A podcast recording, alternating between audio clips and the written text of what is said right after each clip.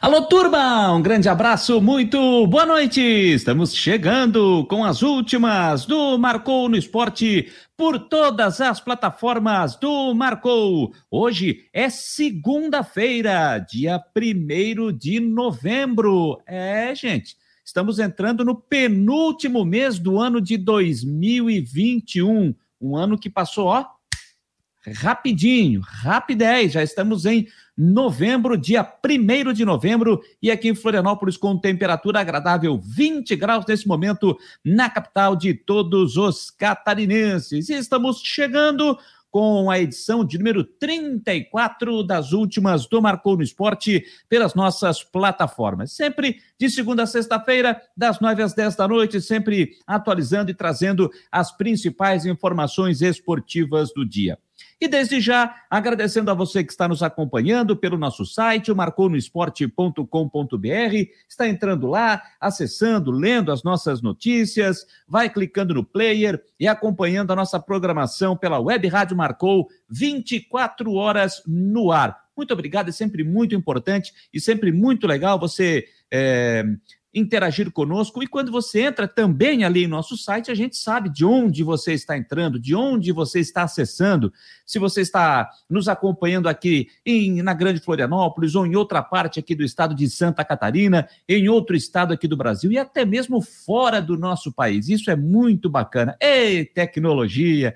Que maravilha! A gente sabe sempre de onde você está falando quando você entra ali pelo nosso o site, pela web rádio do Marcou no Esporte. Mas a gente também sabe que você é, nos acompanha pelas demais plataformas, como o YouTube, por exemplo, a nossa página, o nosso canal no YouTube, onde você se inscreve, você comenta, deixa o seu like, ativa o sininho, compartilha. O compartilhamento sempre é muito, muito, muito, muito importante para você levar o nosso conteúdo para cada vez mais longe, para espalhar mundo afora o nosso conteúdo. E nunca, claro, esquecer de ativar as notificações, vai ali no sininho, clica ali que você vai ser avisado quando a gente entrar no ar com o Marcou Debate, da umas duas, de segunda a sexta-feira, em parceria com a Rádio Guarujá. No final da tarde, início da noite, quando a gente posta aqui os novos conteúdos, as informações do Havaí, as notícias do Figueirense, a previsão do tempo com o Ronaldo Coutinho e, claro, às nove da noite, quando a gente entra aqui com as últimas do Marcou para fechar o dia,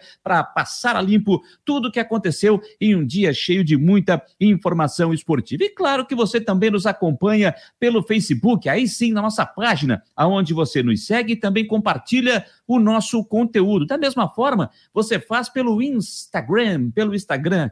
Que chique, hein? Instagram, que momento. Pelo Instagram você nos acompanha, você também nos segue, você também compartilha. Isso sempre é muito importante. E não esquecendo que nós também estamos lá na rede do Passarinho Azul. É, rapaz, lá no Twitter, a gente também está lá, você nos segue, você também retuita as nossas informações, as nossas notícias vai para o site. Quando saiu a notícia no site, fresquinho vem para as demais plataformas, os demais pontos das redes sociais. E o Twitter, claro, não poderia é, ser diferente, tem lá as nossas informações, as nossas notícias. Para você que gosta de nos curtir aqui, ó, no aparelhinho, no aparelho celular, você que tem o sistema Android, não baixou ainda o nosso app? Ih, rapaz, que vacilo, hein? Não, não baixou o nosso app ainda? Tá perdendo tempo, tá vacilando, my friends. É isso aí. Vai lá na sua loja, na Play Store, digita lá. Marcou no esporte. Ou só assim, né? É mais fácil, né?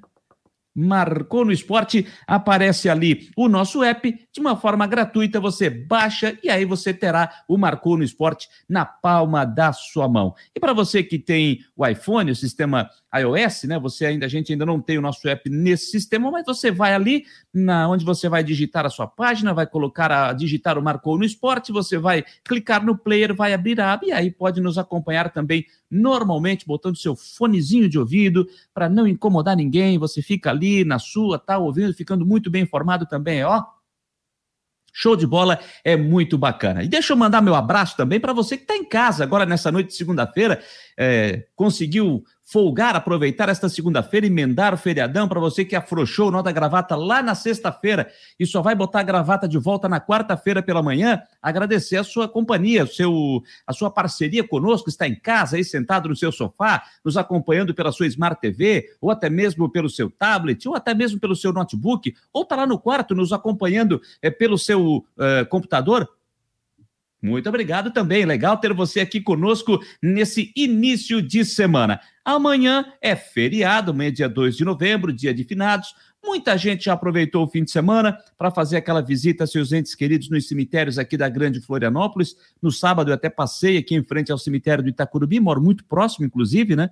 E já vi uma movimentação realmente muito grande, né? As pessoas já indo, é, levando as suas flores, fazendo a sua visita, aqueles, aquelas pessoas que vão aproveitar para dar aquela limpadinha, deixar bacana ali os, o túmulo, enfim. É, então a movimentação já era intensa, pelo menos aqui no cemitério de Itacurubi, por onde eu passei. Mas certamente, né, amanhã é, o movimento vai ser ainda maior. Então, para você que está em casa descansando, para você que já foi fazer sua visita ao ente querido no cemitério, para você que vai fazer amanhã, faça isso, para você que ainda não foi, né? Faça isso com muita calma, com muita paz de espírito, que isso é muito, vai ser muito bom, é bom para todo mundo. Legal, gente? Para a gente fechar esse feriadão e depois na quarta-feira todo mundo começar já no meio da semana mais tranquilo, né? Para aquele que, como disse, para aquele que não precisou trabalhar nessa segunda-feira, mas muitos trabalharam no dia de hoje. Então, para que na quarta-feira aqueles que vão começar termine a semana de uma forma um pouco mais tranquila. Para aqueles que já começaram a trabalhar, que sigam uma semana mais tranquila. Legal? 9 horas e 7 minutos. Já deixa eu partir aqui para os comentários. Vamos ver quem deu o like 01 da noite. Denver, Denver tá por aqui. Depois eu te respondo, o Denver. Você já me fez essa pergunta umas 500 vezes, mas não tem problema. Te respondo depois. O Rogério Silva Guimarães. Boa noite, Rogério. Tá por aqui também. Mário Malagoli, Gilson Carturano. Meu boa noite. Quero dizer que o Figueirense perdeu mais um bom jogador o Bassani, não o Benassi, o Bassani, por que acontece isso? O Bopré fala demais e não age com nada.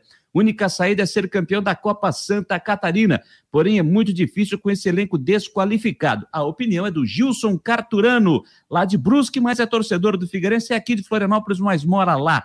Luciano de Melo, boa noite, Jâniter e colegas. Sexta, nem vi de tão brabo que fiquei com o meu Havaí. Tá pé da vida, o Havaí perdeu de virada para o Operário na segunda, sexta-feira, mas amanhã, quem sabe, para dar uma alegria para você, Luciano. Amanhã tem jogo, amanhã às quatro da tarde tem jogo lá em Pelotas, e daqui a pouco vamos falar mais é do jogo do Havaí. Obrigado aí, Luciano Souza, sempre conosco aqui. Aliás, o Luciano Melo, sempre conosco aqui. Eu falei Souza porque na sequência aparece o Nailton de Souza. Boa noite, Nailton, tá por aqui também. O Maicon Menezes, ele bota aqui, Maicon Deia Gabriele, a esposa e filha.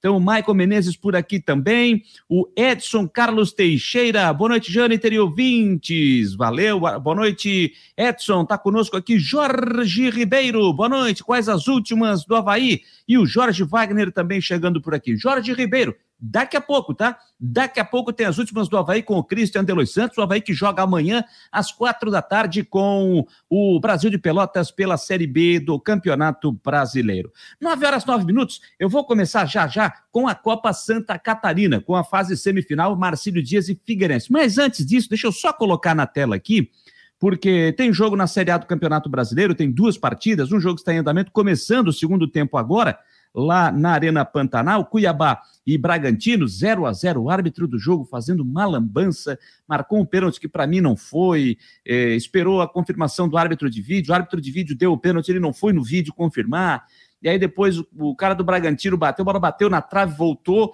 e ele mesmo fez o gol, são dois toques, porque a imagem mostra, a imagem não é tão clara, mas me dá a percepção de que o Walter, goleiro do Cuiabá, não toca na bola, então bateu na trave, voltou para o mesmo jogador fazer o gol, aí não vale.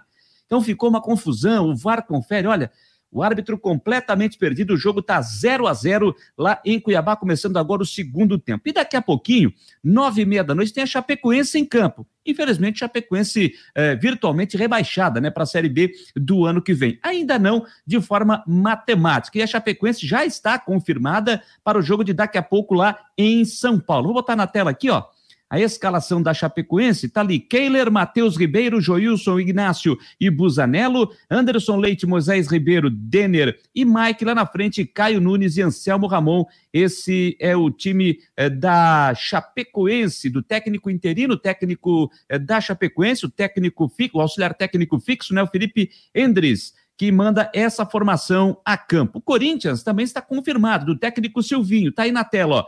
Matheus Donelli, Fagner, João Vitor, Gil e Fábio Santos, Gabriel Duqueiroz, Gabriel Pereira, o GP, e Juliano, Renato Augusto e Roger Guedes. Este é o time do Corinthians para pegar a Chapecoense daqui a pouco nove e meia da noite, para fechar mais uma rodada da Série A do Campeonato Brasileiro de Futebol. Que rodada é essa, gente? Rodada de número 29, 29. E daqui a pouco a gente vai falar também daquelas cenas lamentáveis, absurdas que ocorreram ontem lá na Arena do Grêmio em Porto Alegre, onde aqueles vândalos, que eu não vou chamar de torcedor, onde aqueles vândalos é, entraram, invadiram o gramado. Assim que o jogo terminou, o Grêmio perdeu em casa para o Palmeiras por 3 a 1 quebraram o VAR, é, é, pegaram equipamentos de, de jornalistas, de, dos fotógrafos, é, jogaram longe, agressão a jornalistas, a funcionários. Olha, uma cena triste e realmente lamentável aquilo que a gente viu ontem lá em Porto Alegre e parece que as ações vão acontecer e precisam acontecer. E daqui a pouco a gente vai falar mais disso, beleza? 9 horas 12 minutos, 9 e 12. Disse aqui que vamos começar falando de Copa Santa Catarina porque amanhã tem o jogo de ida da fase semifinal lá na cidade de Itajaí, com o Figueirense pegando o Marcílio Dias, esse jogo às 13h30 da tarde. Hoje, o CFT do Cambirela foi aberto para a imprensa acompanhar uma parte do treinamento e participar das entrevistas coletivas. E quem vai trazer as informações do Alvinegro do Estreito é ele, sempre ele, acompanhando os passos do Figueira. Diga lá, Jean Romero.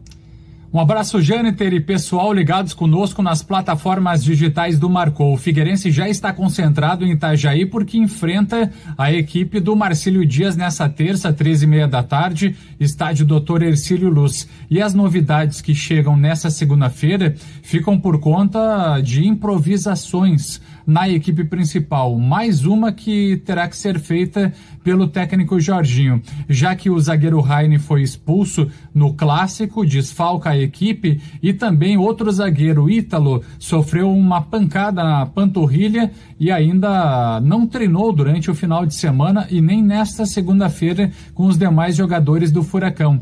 Por isso, o atleta é dúvida, está sendo avaliado e deve receber um aval positivo ou negativo instantes eh, que antecedem a partida diante do Marcílio Dias. Por isso, quem deve ganhar a vaga é Kevin Fraga, volante de origem, deve atuar no sistema defensivo. Essa é uma projeção, portanto, na equipe. Eu já encaminho também o provável Figueirense, que deve ter também Vinícius Kiss, já que Lucas Weber e Everton Santos seguem fora, estão no departamento médico e seria a terceira partida que Vinícius Kiss vai atuar como lateral. Lembrando que o jogador é volante de origem. O provável Figueirense tem Rodolfo Castro no gol, na lateral direita Vinícius Kiss, na zaga tem Kevin Fraga ou Ítalo e ao lado Guilherme Teixeira. Na lateral esquerda, Foguinho, meio-campo Denner Pinheiro, Oberdan e Guilherme Garré.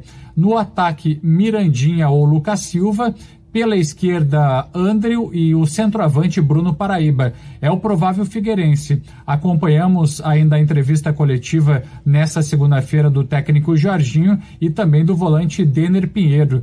As informações também estão à disposição nas plataformas digitais do Marcou e como você tem repercutido também aí no, nas últimas do Marcou.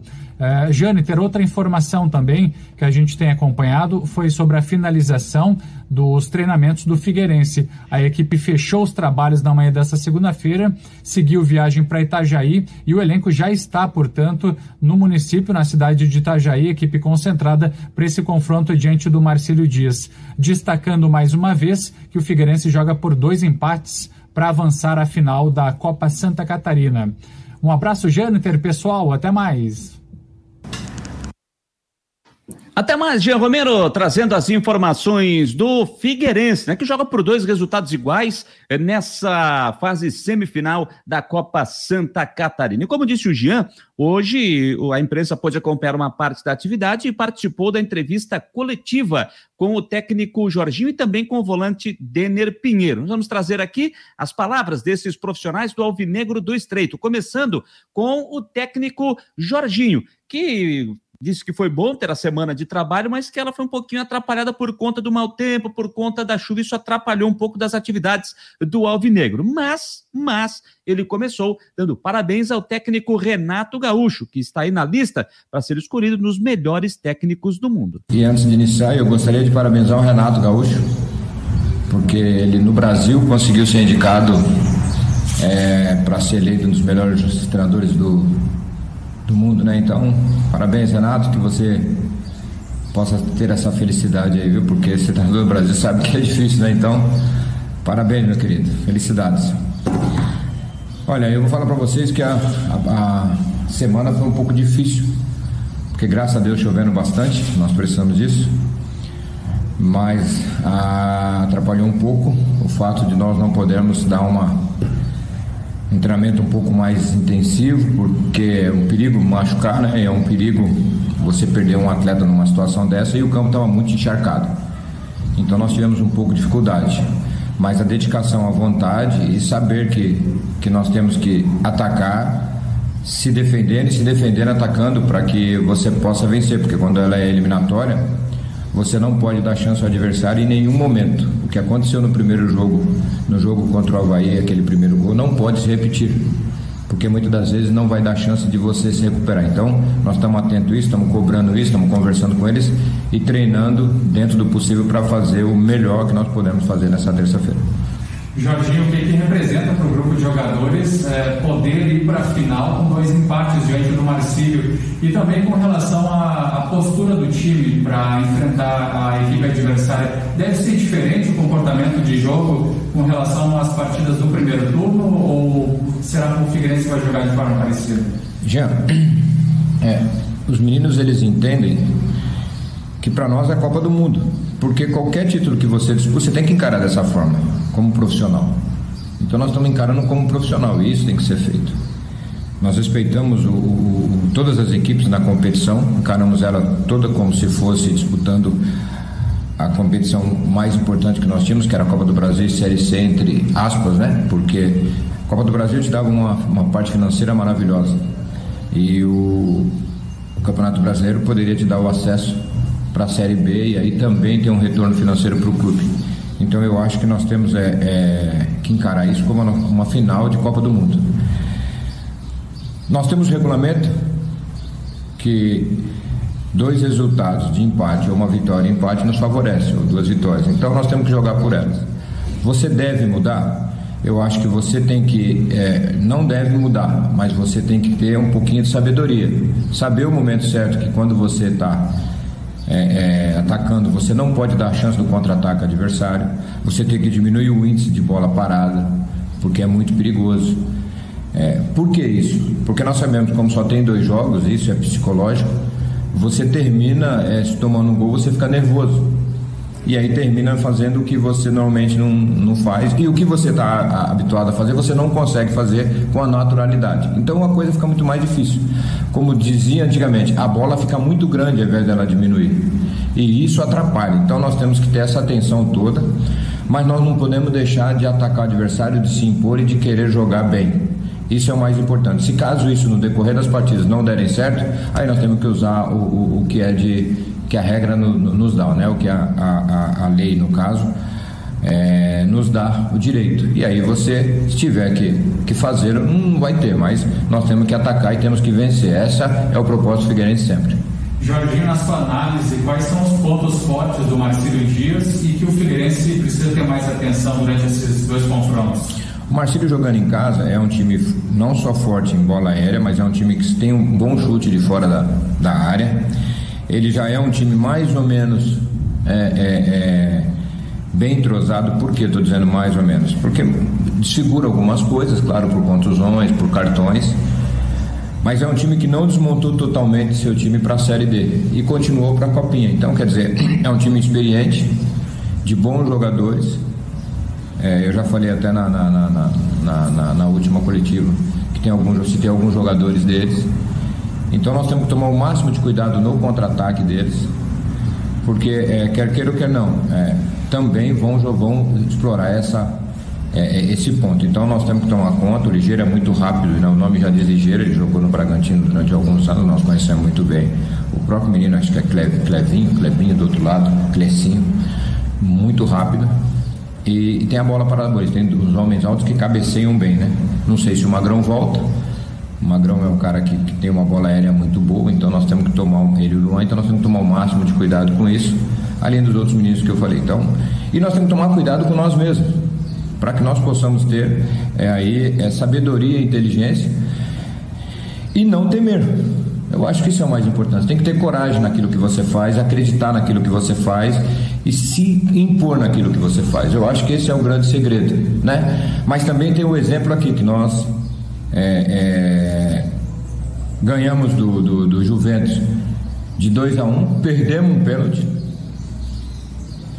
o treinador falou no vestiário que era para tomar cuidado, que não tinha ficado satisfeito, que era perigoso.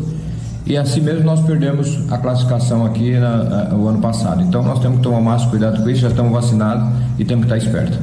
Jorginho, com relação ao sistema defensivo, o Rainer foi expulso, fica fora da partida. Como é que foi o treinamento também com a ausência do atleta que até então titular e Ítalo deve ir para o jogo aí na equipe principal? E o Ítalo tá com uma pancada na panturrilha, cara. Não sei nem se pode, infelizmente, tomou uma pancada e ela inchou muito. Então nós ainda não sabemos se o Ítalo vai poder ir. É, e aí nós vamos ter que tirar mais uma vez um coelhinho da cartola. vou falar para vocês, eu vou virar para brincar na boa, na boa intenção, vou virar mais, porque toda hora tem que tirar alguma coisa na cartola para para poder suprir um atleta. Então, nós não sabemos ainda se ele poderá ir, entendeu? E o Miranda também tomou uma pancada no joelho. É, também a semana toda ficou praticamente fora do treino, então não sabemos ainda se esses dois atletas podem ir conosco, mas é, é, é, é, são possibilidades que, que podem vir a acontecer. Jorginho, mais uma com relação ao sistema ofensivo. Uh, Lucas Silva e Mirandinha, o que, que, muda com relação à característica? Como é que você projeta também uh, esse lado do ataque do Figueirense? Então, é, e agora eu ganhei também mais um atleta, que chama-se Tiaguinho. Ele está melhor da, do posterior, né? É, mas como eu disse, essa semana não foi uma semana que nós pudemos ter feito uma coisa um pouquinho mais longa por causa do, do gramado. Então não sei quanto que ele também pode suportar e ajudar. Então nós temos aí hoje não só o Lucas, que Lucas e Miranda praticamente característica é a mesma, né? É, a do Tiaguinho já é, um, é, rápido também, mas é um pouco diferente em termos de, de, de, de, de proteger a bola, de segurar a bola e de fazer uma tabela, porque é característica dele. Temos o Paulo que está entrando muitíssimo bem. É, então nós temos só que tudo mais ou menos tudo anão de jardim, né? Tudo Jorginho, tudo anão de jardim. É, e uma pena não podemos ter também umas pessoas mais altas, porque como um jogo como esse, que é de, de corpo e de, de, muita briga, nós de, poderíamos ter atletas com essas características. E hoje nós só temos o Bruno lá na frente, né? O próprio Índia de velocidade. Então nós temos essa dificuldade, a dificuldade de, de, de muitos clubes na sua montagem, porque você não pode escolher. Você, infelizmente, você tem que ver o que o mercado e a sua condição financeira lhe dá. E aí nós temos que, que, que, que ir com essas armas. Então nós temos que ser sabedor disso. Nós não podemos brigar no alto, mas não podemos ser muito rápido por baixo. Então é isso que nós temos que ser. Aí a palavra do técnico Jorginho, que passou pela entrevista coletiva hoje pela manhã lá no CFT do Cambirela. Né, falando dos problemas, tem essa questão do Ítalo, que ele ainda precisa saber se vai dar, se não vai dar, tem que ver como é que está essa situação, ou seja, os problemas de ordem médica atrapalhando o técnico Jorginho. Ainda continuando a falar do Figueirense, o volante Denner Pinheiro também passou pela entrevista coletiva. E ele também fez questão de lembrar desses problemas que a gente está precisando de chuva, né? A gente precisa de chuva, precisa de um reabastecimento, a gente precisa de água, enfim mas não para de chover aqui, pelo menos na grande Florianópolis. E isso, de alguma forma, acabou também atrapalhando as atividades do Figueirense, como citou o Jorginho, mas o Denner também fez questão de tocar nesse assunto.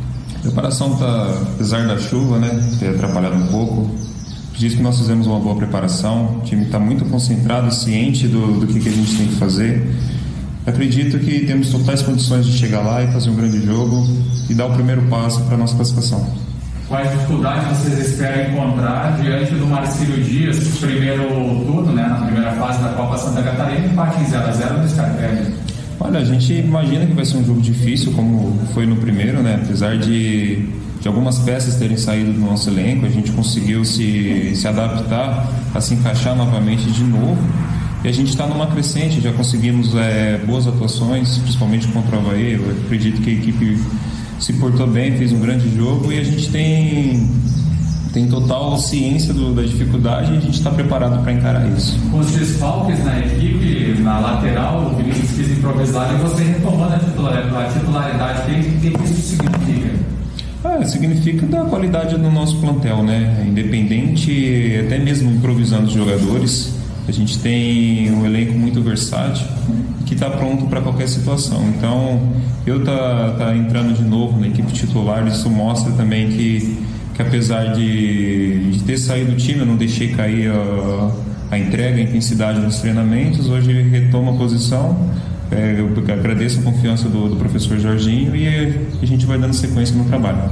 Ô Daniel, sempre tem essa questão quando o campeonato sai de uma fase classificatória para esse mata-mata, pessoal fala da tal virada de chave, né? Como é que tem sido para vocês nesse momento, sabendo da importância, né, por tudo que significa a Copa Santa Catarina nesse momento do Figueirense, de repente buscar uma vaga na Copa do Brasil, como é que foi essa virada de chave para vocês nesse momento?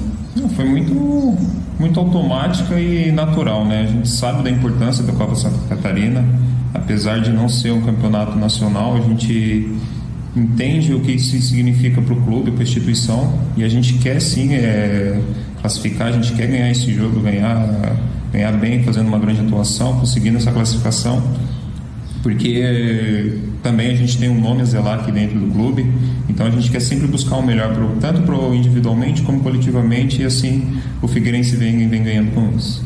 Denner, quais lições o grupo de jogadores tira depois daquele tumulto no clássico diante do Havaí, para que daqui para frente não haja novas expulsões e até cartões desnecessários? Sim, a gente conversou bastante sobre o, o ocorrido, né? É que clássico é um jogo à parte, é diferente, então os ânimos estão mais à flor da pele. Também a gente tinha o apoio do nosso torcedor, e então a gente acaba absorvendo essa atmosfera que é criada dentro do clássico.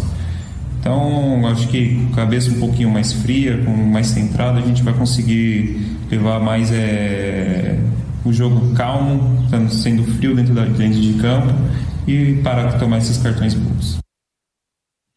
Aí o volante Denner Pinheiro, que também passou pela entrevista hoje pela manhã no CFT do Cambirela, e no início da tarde a delegação embarcou para a cidade de Itajaí, amanhã, 13h30, no estádio Doutor Ercílio Luz, encara o Marcílio Dias. Ainda sobre o Figueirense, agora à noite, o meia Rodrigo Bassani, uma, das peças importantes aí que não permaneceu, sofreu uma lesão no joelho, ia ficar fora o restante da Copa Santa Catarina nesse processo de recuperação, até chegou para São Paulo para dar sequência a esse tratamento. Agora à noite ele fez uma postagem no seu perfil oficial do Twitter e agradecendo, né? Agradecendo a passagem, agradecendo o torcedor, o Figueirense, pela sua passagem. Vou botar aqui na tela ó, a, a postagem do Rodrigo Bassani.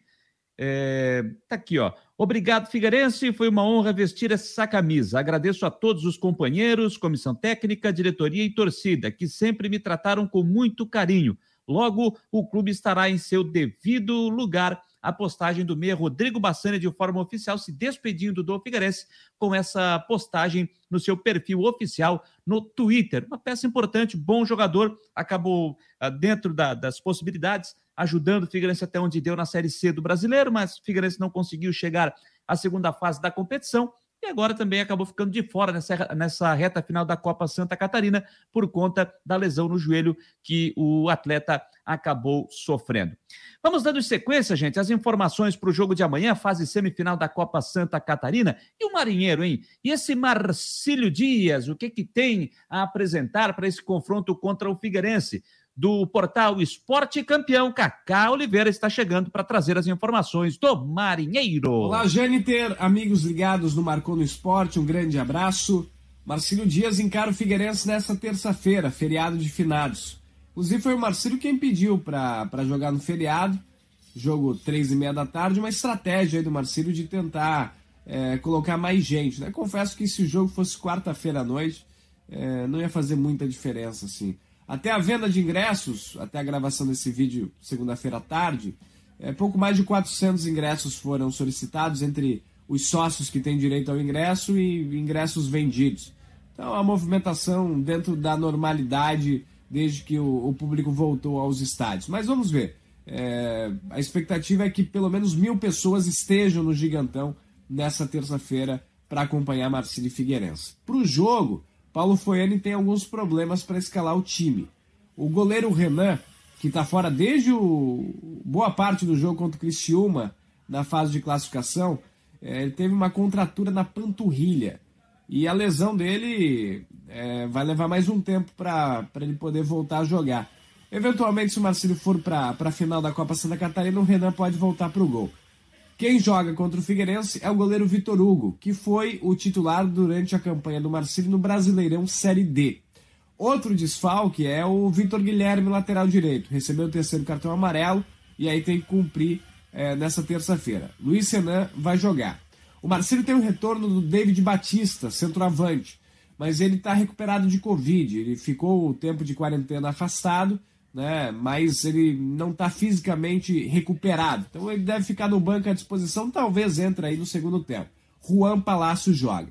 É, na prática, o Marcelo deve entrar no 4-3-3 da seguinte forma: Vitor Hugo no gol, Luiz Senan na lateral direita, Luan e Carlos Alexandre os zagueiros e Fernando na esquerda.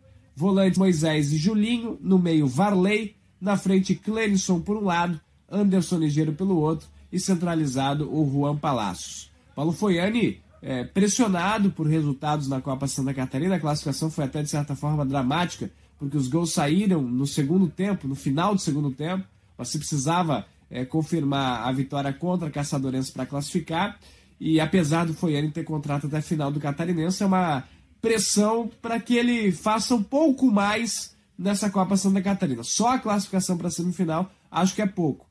É, e o Figueirense é tratado como favorito, foi ele inclusive disse isso em coletivo. Além da camisa, tem a vantagem do empate, mas o Foiane vai ter que provar é, nos jogos é, das semifinais a questão da, da qualidade do trabalho também. É, ele já está desde o final da, da fase de grupos da Série D do Brasileiro. Se ele quiser ser o técnico do Catarinense, precisa que o Marcílio faça bons jogos com o Figueirense. Está em jogo, claro, o futuro do Marcílio. A Copa do Brasil vale muito dinheiro, né? Então jogar a Copa do Brasil seria muito importante, mas a questão da aprovação da comissão técnica e do elenco já visando a temporada 2022. Cacau Oliveira de Itajaí com as informações do Marcílio Dias. Obrigado, Cacau Oliveira, do Portal Esporte Campeão, trazendo as informações do Marinheiro, Clube Náutico Marcílio Dias, adversário do Figueirense amanhã pela Copa Santa Catarina. Um parênteses rápido: começou o jogo lá na Arena Itaquerão, no estádio do Corinthians, Anel Química Arena, Corinthians e Chapecoense, 0 a 0 O jogo começou agora para fechar a rodada de número 29 da Série A do Campeonato Brasileiro de Futebol.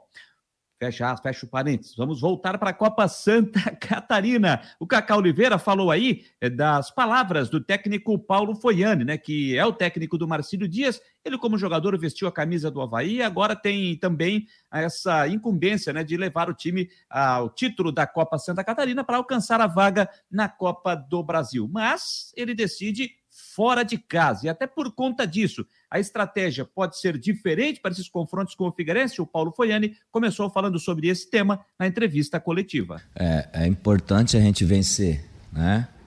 Agora, é entender que teremos aí de 90 a 100 minutos nessa primeira partida para fazer isso acontecer, né? A gente sabe que o Figueirense é favorito, né? Um time que vem de uma Série C, é, com o investimento que fez, enfim. Mas nós é, entramos na competição é, para poder brigar pelo título. Né? E para isso acontecer, nós temos que passar pelo Figueirense. Então, é, o respeito tem que ter, né? É, mas a equipe está focada, sabe da importância do, é, de fazer o resultado dentro de casa, mas a gente sabe também que vamos enfrentar uma forte equipe. Né? Então, é ter cautela. Eles têm um contra-ataque muito rápido, então nós temos que estar atento nisso, né? Mas a estratégia ela vai ter variações dentro do campo de jogo, né? De acordo com o nosso adversário vai estar, vai estar propondo, né? Eles jogam por dois, dois resultados iguais, enfim. Mas nós precisamos vencer. Mas nada se define nesse jogo de amanhã. Né? Então nós temos que ter essa, essa sabedoria, essa inteligência para que a, gente lute por esse resultado positivo. E isso nós vamos fazer, como fizemos em todos os jogos. Todos os jogos, se é dentro ou fora de casa, a nossa equipe ela entra para vencer. Às vezes conseguimos, às vezes não. Mas o espírito e, os objetivos sempre é de entrar e fazer um bom jogo, né? E principalmente vencer. O que, que dá para aproveitar do jogo da primeira fase que foi 0 a 0 aqui e o retrospecto recente com o Figueirense é muito positivo para o Marcílio. Você não perde para o Figueirense há muito tempo. Queria que você falasse sobre isso também. É, eles mudaram bastante, né? É, é pelo menos ali quatro a cinco atletas acabaram saindo, né? Houve uma, uma reformulação né? no, no, nas peças, né? Eles é, teve um zagueiro expulso no último jogo, né? Não sei se o Foguinho também é, há possibilidade de não jogar. Ele saiu com trauma, acho que na cervical, no movimento que ele fez, acabou saindo de ambulância. Então tem essa dúvida, mas é uma equipe forte, né, Kaká? É uma equipe de primeira divisão, é uma equipe que estava na, na, na Série C há um mês atrás, brigando pelo acesso. É, é uma forte equipe e que tem peças de reposições tem um centro de treinamento para poder desenvolver e evoluir os seus atletas. É... Desde quando terminou o jogo, o último jogo nosso contra a equipe do Calçador, nós fizemos um treino somente aqui no campo. Né? Nós não treinamos mais, foi somente sintético e campos menores, se adaptando dentro daquilo que nós temos. E isso aí faz diferença no momento decisivo hoje. Hoje eu, eu preciso trabalhar a bola parada, eu vou trabalhar atrás do gol era programado para poder ir para o sintético, nós vamos trabalhar atrás do gol, porque nós precisamos trabalhar. E dentro de todas essas dificuldades, a gente vem desde o início, da, desde a Série D, desde quando eu cheguei.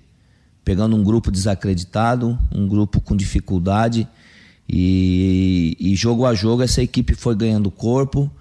É, não classificamos no saldo de gols na Série D, é, perdemos somente um jogo. Agora na Copa a gente conseguiu a classificação com uma reformulação interna muito grande né, do, do elenco. E, e, dentro disso a equipe vem se superando. E amanhã é mais outro jogo para isso. Além de ter um, um, um adversário forte, é, essa dificuldade de treinamentos, é, é, encarar essas dificuldades, mas superar ela ali dentro das quatro linhas. Acredito muito que a minha equipe vai fazer isso. O time já sentiu a diferença com a torcida aqui no estádio? Ah, não preciso nem falar. Eu, é, eu acho que essa pergunta poderia ser direcionada para esses atletas que não conhecem a torcida do Marcílio. Né? É, eles cantaram os 90 minutos. E, é, e, a gente precisava vencer aquele jogo. E, e, como é importante o apoio do torcedor, ele entender as dificuldades do Marcílio, entender é, as nossas dificuldades de trabalho. Às vezes eu sou cobrado e o torcedor tem razão, parte da imprensa tem razão. De, às vezes uma jogada de escanteio às vezes não sai desenhada da forma que a gente treina, às vezes uma jogada ensaiada não acontece da forma que a gente treina, só que a gente treina muito pouco. Só que eu tenho que gerar possibilidades para meus atletas chegarem no momento do jogo e, e, e tentar fazer. Às vezes vai dar certo, às vezes não dá. Mas que o torcedor venha com esse pensamento: vamos para lá para apoiar o Marcílio. Porque a gente dando esse apoio, é, é, é o 12 jogador que vai estar ali dentro do campo, trazendo, transmitindo essa energia positiva para que as coisas possam fluir a nosso favor.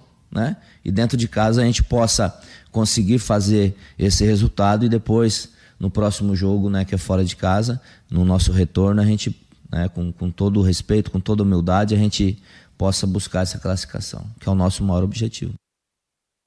Aí o Paulo Foiani, técnico do Marcílio Dias, na entrevista coletiva que ele concedeu hoje pela manhã lá no estádio Doutor Ercílio Luz. Jogo amanhã, 13 e meia da tarde, lá na cidade das avenidas, na cidade de Itajaí. O outro jogo da semifinal acontece na quarta-feira, jogo às 8 horas da noite, partida acontecendo em Jaraguá do Sul, com o Juventus lá no João Marcato recebendo a equipe do Ercílio Luz. Os jogos da volta acontecendo no domingo que vem, às três horas da tarde. E aí vamos conhecer os finalistas da Copa Santa Catarina. Ercílio Luz, por ter sido o primeiro na primeira fase e o Figueirense ter sido o segundo, estes dois times jogam por dois resultados iguais para chegar à decisão da Copinha, a Copa Santa Catarina. 9 e 40, o Hélio da Silva Júnior está dizendo o seguinte: favoritismo tem que mostrar em campo. Aí bota aquele emoji, olhinho para cima. De repente foi ele deve ter dito isso.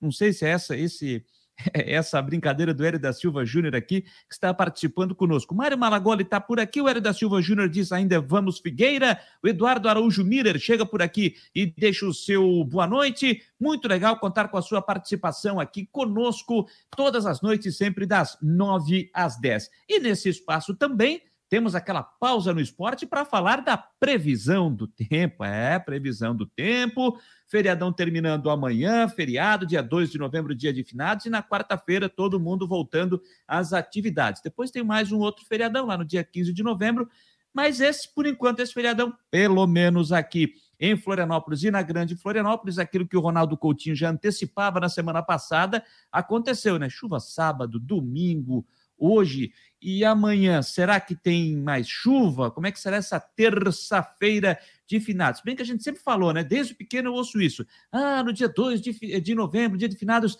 sempre chove. Será que é isso mesmo? Para a imobiliária Steinhaus, em Jurerê Internacional, no norte da ilha, está chegando ele, o homem do tempo, Ronaldo Coutinho. Diga lá, meu jovem. Boa noite a todos que nos acompanham no Marcou no Esporte. Entre no site, está aqui o Coutinho, a coluna dele, e aqui o patrocínio. Para quem quer saber sobre compra, venda, aluguel, lá no norte da ilha, Jurerê Internacional, imobiliária Steinhaus. É só entrar em contato que o pessoal vai ter todas as informações. E hoje nós tivemos o que? Toda a faixa leste do estado com o tempo fechado, avançando até quase aqui o oeste. Na imagem do radar da tarde a gente viu que, ó, vários pontinhos de chuva pegando desde a região da capital e Grande Florianópolis e toda a faixa leste, Vale Itajaí, avançando aqui até o começo do oeste e Serra, alguns pontos aqui do sul. Então não dá para descartar que continue agora à noite alguns momentos com chuva, outros com tempo mais seco. A máxima ficou em 22 graus e a mínima em 18. No estado tivemos 6 e 1 aqui em, São, em Bom Jardim e 35 e 1 em Itapiranga. Então vamos continuar com esse tempo com chuva e períodos de melhora durante o feriado. Não é ruim o tempo todo. Vai ter momentos aproveitáveis. Talvez de manhã consiga ser mais aproveitável que de tarde, mas não dá para garantir que não tenha chuva também pela manhã. Na quarta, períodos maiores de melhoria, ainda com possibilidade de chuva e momentos de tempo seco. Temperatura sem muita mudança, mínima geralmente de 17 a 20 e máximas entre 23 e 26 graus. O vento predominando mais de leste e nordeste. Provavelmente na quarta e quinta-feira mantém esse padrão, um pouquinho mais quente de tarde, mas não livre da chuva, com períodos maiores de tempo seco. Então, continuamos com uma semana meia murrinha, mas lentamente vai aumentando os períodos de tempo seco. Quem sabe esse feriado seja um pouco melhor. Não está livre da chuva, mas tem períodos de aproveitamento e até com sol. Na Climaterra, Ronaldo Coutinho para o Marcou no Esporte. Tá aí Ronaldo Coutinho. Quem sabe o sol apareça na quarta-feira, né? Quando todo mundo já tá trabalhando, já acabou o feriadão. Quem sabe na quarta-feira. E aí a chuva só se, só se faça presente no final de semana. Ei, maravilha, hein? Que fase, gente. Que momento. Olha, segue pela Série A do Brasileiro lá em Cuiabá, na Arena Pantanal, 0 a 0 Cuiabá e Bragantino jogo da 29 rodada. E lá em São Paulo, Corinthians e Chapecoense empatam em 0 a 0 jogo que começou às nove e meia da noite. E pela Série B, gente, temos um jogo agora à noite, tá? Terminou é, agora há pouco. Jogo da rodada de número 33, que abriu essa rodada lá em Belo Horizonte, na Arena Independência. Cruzeiro e Vila Nova empataram em 1 a 1 jogo que chegou a ser paralisado por conta da forte chuva na capital mineira foi o Vila Nova que saiu na frente com gol de Cleiton de pênalti aos 22 do primeiro tempo, mas seis minutos mais, mais tarde também de pênalti, Giovani, aquele mesmo que jogou pelo Havaí aqui, também de pênalti empatou para o Cruzeiro. Um para o Cruzeiro, um também para o Vila Nova. Daqui a pouco a gente atualiza a classificação da Série A do Brasileiro. Porque o torcedor do Havaí está ansioso após aquela derrota de virada para o Operário na última sexta-feira lá no interior do Paraná, está ansioso pelo jogo de amanhã, às quatro horas da tarde, lá no Bento Freitas, eh, em Pelotas, para a sequência da competição. O Havaí precisando da vitória diante do Brasil delegação que viajou ontem pela manhã e hoje finalizou as atividades lá no interior do Rio Grande do Sul. E o Cristian de Los Santos está chegando para atualizar as informações do Leão da Ilha. Diga lá, Cristian. Fala, meus queridos amiguinhos, bora com as informações do Havaí, que realizou o último treino hoje pela manhã. O time já está né, no interior do Rio Grande do Sul, joga contra o Brasil de Pelotas amanhã. E a grande novidade, a grande notícia é o retorno do Betão à zaga. Vai ficar na zaga ao lado do Rafael Pereira, não, Rafael Pereira sai, fica ao lado do Alemão. Então, Alemão e Betão, Rafael Pereira né, cumpriu o papel dele, mas retorna para o banco de reservas. O Edilson está fora, além do terceiro cartão amarelo, também já não jogaria, o cartão foi forçado, né, uma pubalgia, já ia deixar ele de fora dos gramados aí por um período para se tratar, então aproveitou para zerar cartões, acho que isso foi uma atitude até bastante inteligente da comissão técnica naquele momento. Bom, laterais com muito problema, né? Muitos problemas. O Diego Renan não vem atuando bem. O João Lucas, na última, não foi bem, foi muito criticado, né? Apesar de que eu acho que o João Lucas tem um bom futebol, gosto sim dele na lateral esquerda, mas estava muito tempo parado, veio de lesão e não estava bem. Fato que ele não estava bem. Yuri é uma alternativa? Até é, mas ainda eu prefiro o João Lucas. Acho que o Diego Renan, né, defensivamente, ele, ele cumpre o papel dele. O problema é que, né, ofensivamente, pelo lado dele, né, pouco se aproveita em termos de cruzamento. Enfim, isso é uma questão do técnico Claudinho Oliveira. Até a questão do Jadson, será que ele permanece no time? Eu acredito que sim, acho que o Jadson vai ficar no time, o time vai ser basicamente o mesmo, com Gladson no gol, o Diego Renan na direita, Alemão e Betão na zaga, João Lucas na lateral esquerda, Bruno Silva, Jean Kleber e Jadson, o ataque de Lourenço, Copete e Getúlio. Acho que o time não vai fugir disso não, galera. Era isso, informações do Leão, repórter Christian de Los Santos. Um abraço. Um abraço, Christian, e um abraço para quem estava assoviando lá ah, de fundo, né, daquela trilha sonora para o Christian de Los Santos, que além de hoje estar acompanhado dos seus bonequinhos de pelúcia lá em cima, tinha uma trilha sonora de fundo com alguém assoviando. Tá animado nessa segunda-feira, mas é uma segunda-feira pré-feriado, por isso acho que dá para entender o assovio do feriado. Legal? Vamos continuar falando do Havaí, porque é, a assessoria de imprensa apresentou mais duas entrevistas de atletas do Leão da Ilha visando esse jogo de amanhã. E Copete, que foi o autor do gol na derrota para o Operário na última sexta-feira, fala da importância desse jogo diante do time gaúcho. Não, um jogo muito, muito importante. Sabemos que temos que vencer e temos um grupo qualificado, então a gente sabe que é uma partida muito importante. Esperemos poder fazer um bom trabalho amanhã e poder sair vitoriosos com, com um bom jogo. Essa oscilação, é, ansiedade que bate para chegar à meta de subida, como, é, como controlar isso, Copete? Não, com tranquilidade. Acho que o grupo está com muita capacidade para poder afrontar o que a gente está querendo, o objetivo são claros, então acho que a gente está muito tranquilo, mas sabe que depende muito do trabalho que a gente faça dentro do, do campo, isso vai favorecer muito a gente poder conseguir eh, o objetivo no final. Essa reta final, todos os times dão a sua vida, né? E fica, os jogos ficam cada vez mais difíceis. Sim, cada vez se torna mais difícil, mas sabemos que a gente não pode parar, tem que seguir trabalhando, tem que seguir dando o melhor esforço para poder, ao final, conseguir a, a vitória. Então, espero que o grupo eh, esteja cada vez com essa concentração que a gente ah, manteve no longo do campeonato para poder conseguir as coisas que a gente vem eh, propondo dentro do, do campeonato. Como é que você está se sentindo? Os gols têm aparecido aí, são cinco, cinco gols nessa temporada aí, está perto de bater o recorde de artilheiro estrangeiro. Como é que você vê isso?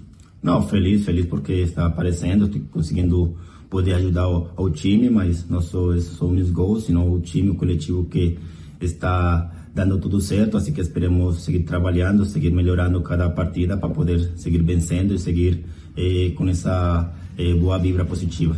Tá feliz no Havaí? Tá tranquilo? Tá gostando dessa nova fase? Sim, muito, muito, já que é um clube maravilhoso, um clube onde eh, a gente está muito feliz, muito contente por o que vem fazendo, assim que esperemos seguir melhorando. Eh, seguramente eh, vamos ter que seguir trabalhando muito mais para conseguir as coisas e certeza que o grupo vai conseguir. Aí o colombiano Copete, né, como o torcedor do Havaí gosta de dizer, quando ele faz gol, e o próprio Havaí também utiliza essa expressão nas redes sociais, estou copetizado, é assim que o torcedor do Havaí fala, que o Havaí utiliza também nas suas redes sociais. Mas quem passou também pela entrevista no Havaí foi o volante meia Jean Kleber, que falou sobre a expectativa para essa partida importantíssima diante da equipe Chavante. É de suma importância, né? A gente sabe... É da colocação que estamos, né, do resultado negativo do último jogo.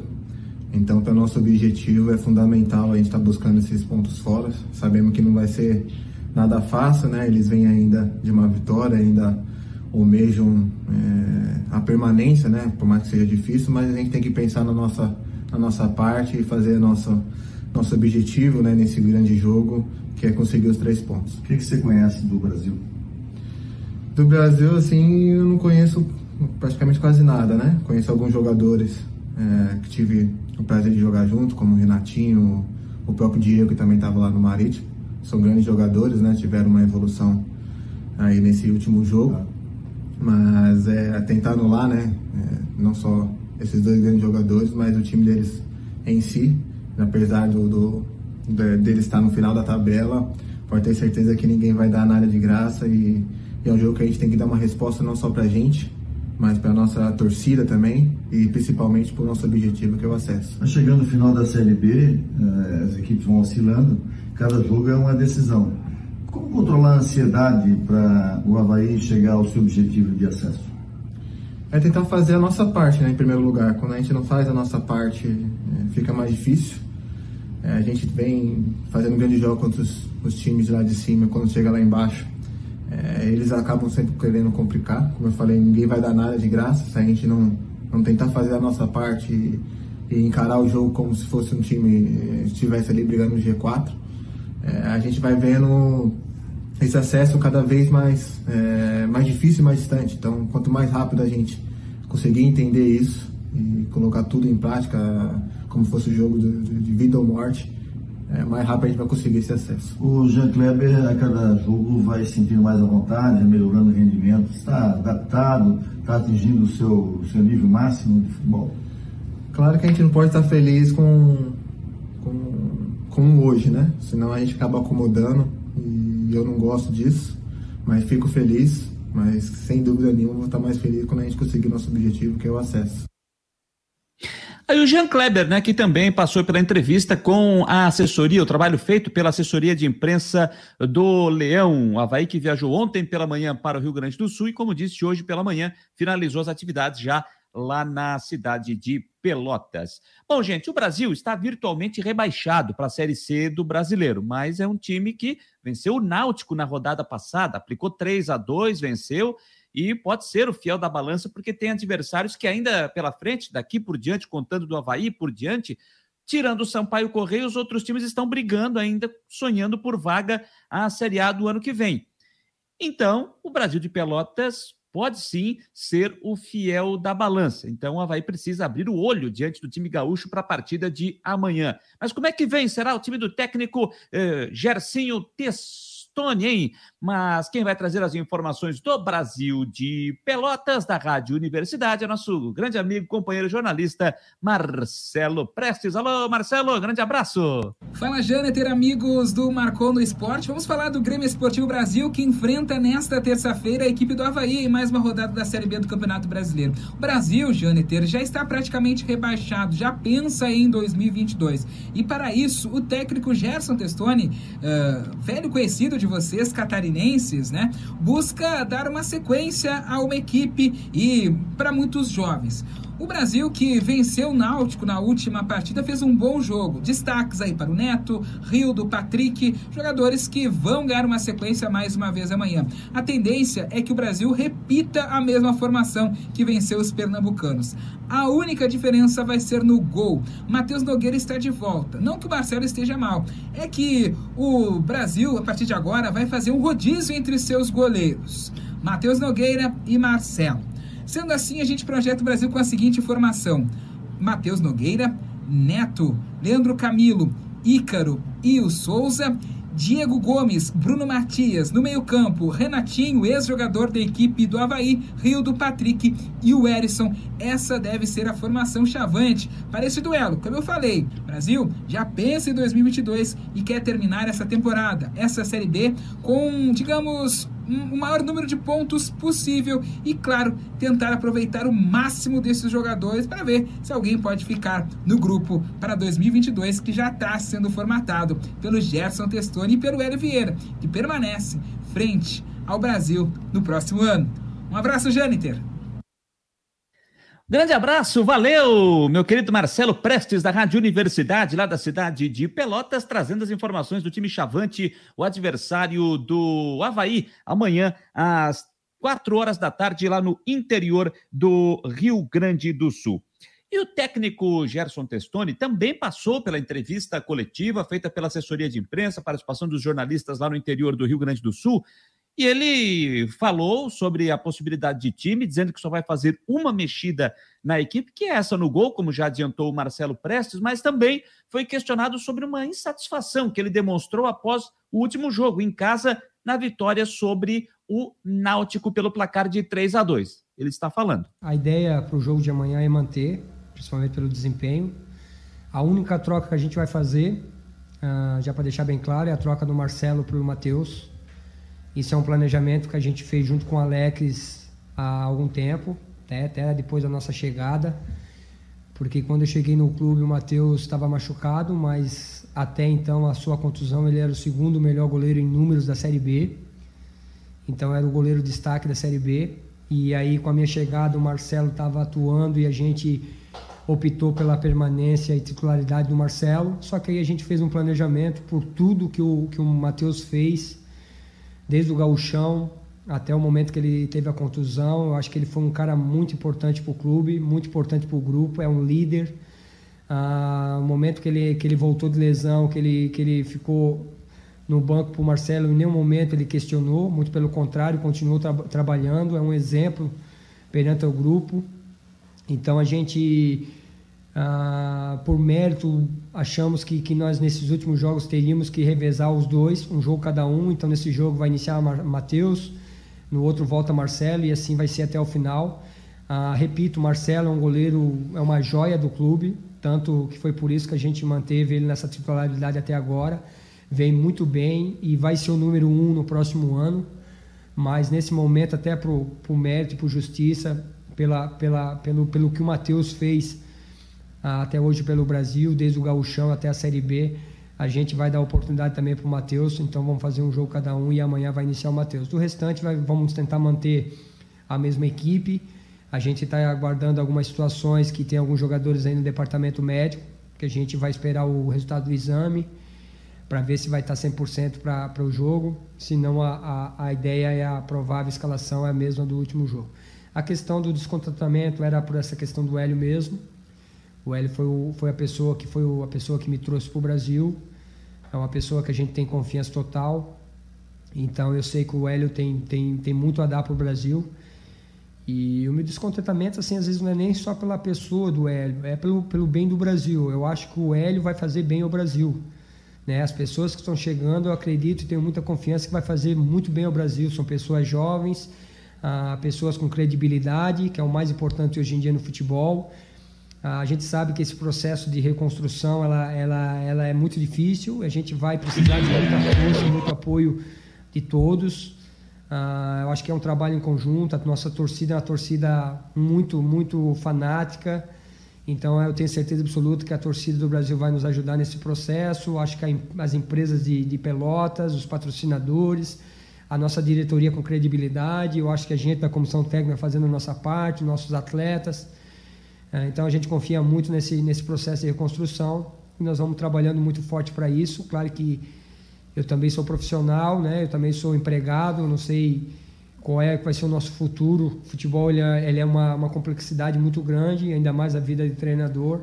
Ele depende muito de resultado, mas eu nesse momento eu acho que eu trabalho o dia a dia, então eu acho que eu estou fazendo o meu melhor e essa tomada de decisão, esse meu descontentamento para Pra, pra, pela saída do Hélio, eu acho que foi, foi benéfica para o clube essa, essa continuidade dele. E eu tenho certeza absoluta que, que esse final de temporada vai ser muito positivo e o próximo ano também o Brasil vai voltar a ser muito forte, muito competitivo em todas as competições. Aí o Gersinho Testoni, técnico do Brasil de Pelotas, conhecido Gerson Testoni, recentemente aí deixou a equipe do Brusque e agora está com essa missão de reestruturar, né, se é que ele vai permanecer, de caso permaneça, de uma reestruturação da equipe para a disputa da Série C do ano que vem, porque virtualmente o Brasil está rebaixado, né, não está matematicamente ainda, mas virtualmente já está na Série C do ano que vem. As palavras, então, do Gercinho Testoni. Série B do Campeonato Brasileiro. Terminou o jogo que abriu essa rodada de número 33 lá em Belo Horizonte, repetindo, Cruzeiro 1, Vila Nova também 1. O jogo chegou a ser paralisado por conta da forte chuva na capital mineira. É, o Vila Nova saiu na frente com o Cleiton aos 22 do primeiro tempo, cobrando pênalti, e o Giovani aos 28 também de pênalti, empatou para a Raposa. Um Cruzeiro, um Vila Nova. Amanhã, quatro da tarde, Brasil e Havaí. Deixa eu só olhar aqui, abrindo a tabela, Brasil. E a quem apita esse jogo? Eu acho que eu já vi isso. Quem que apita, quem que apita. Ô, rapaz, ó, Diego Pombo Lopes, o ex-modelo, cara que já participou lá da, do, do reality show da Fazenda. Diego Pombo Lopes, da Bahia, será o árbitro do jogo, auxiliado por Edevan de Oliveira Pereira e Luanderson Lima dos Santos, trio da Bahia. Quem é o árbitro de vídeo? Marco Aurélio Augusto Fazecas Ferreira, de Minas Gerais. Marco Aurélio Augusto Fazecas Ferreira, de Minas Gerais, é o árbitro de vídeo para esse jogo, e o Diego, e o Diego Pombo Lopes, da Bahia, é o árbitro do jogo de amanhã, lá no estádio Bento Freitas. Uh, amanhã também nós teremos no mesmo horário às quatro da tarde, lá em Salvador, Vitória e CSA. Às sete da noite, aí é a vez do Brusque, hein? Brusque recebendo o Náutico no estádio Augusto Bauer. Brusque precisando da vitória, porque dependendo do que acontecer na rodada, o Brusque pode entrar na zona do rebaixamento. Acabou a gordura do Brusque, hein?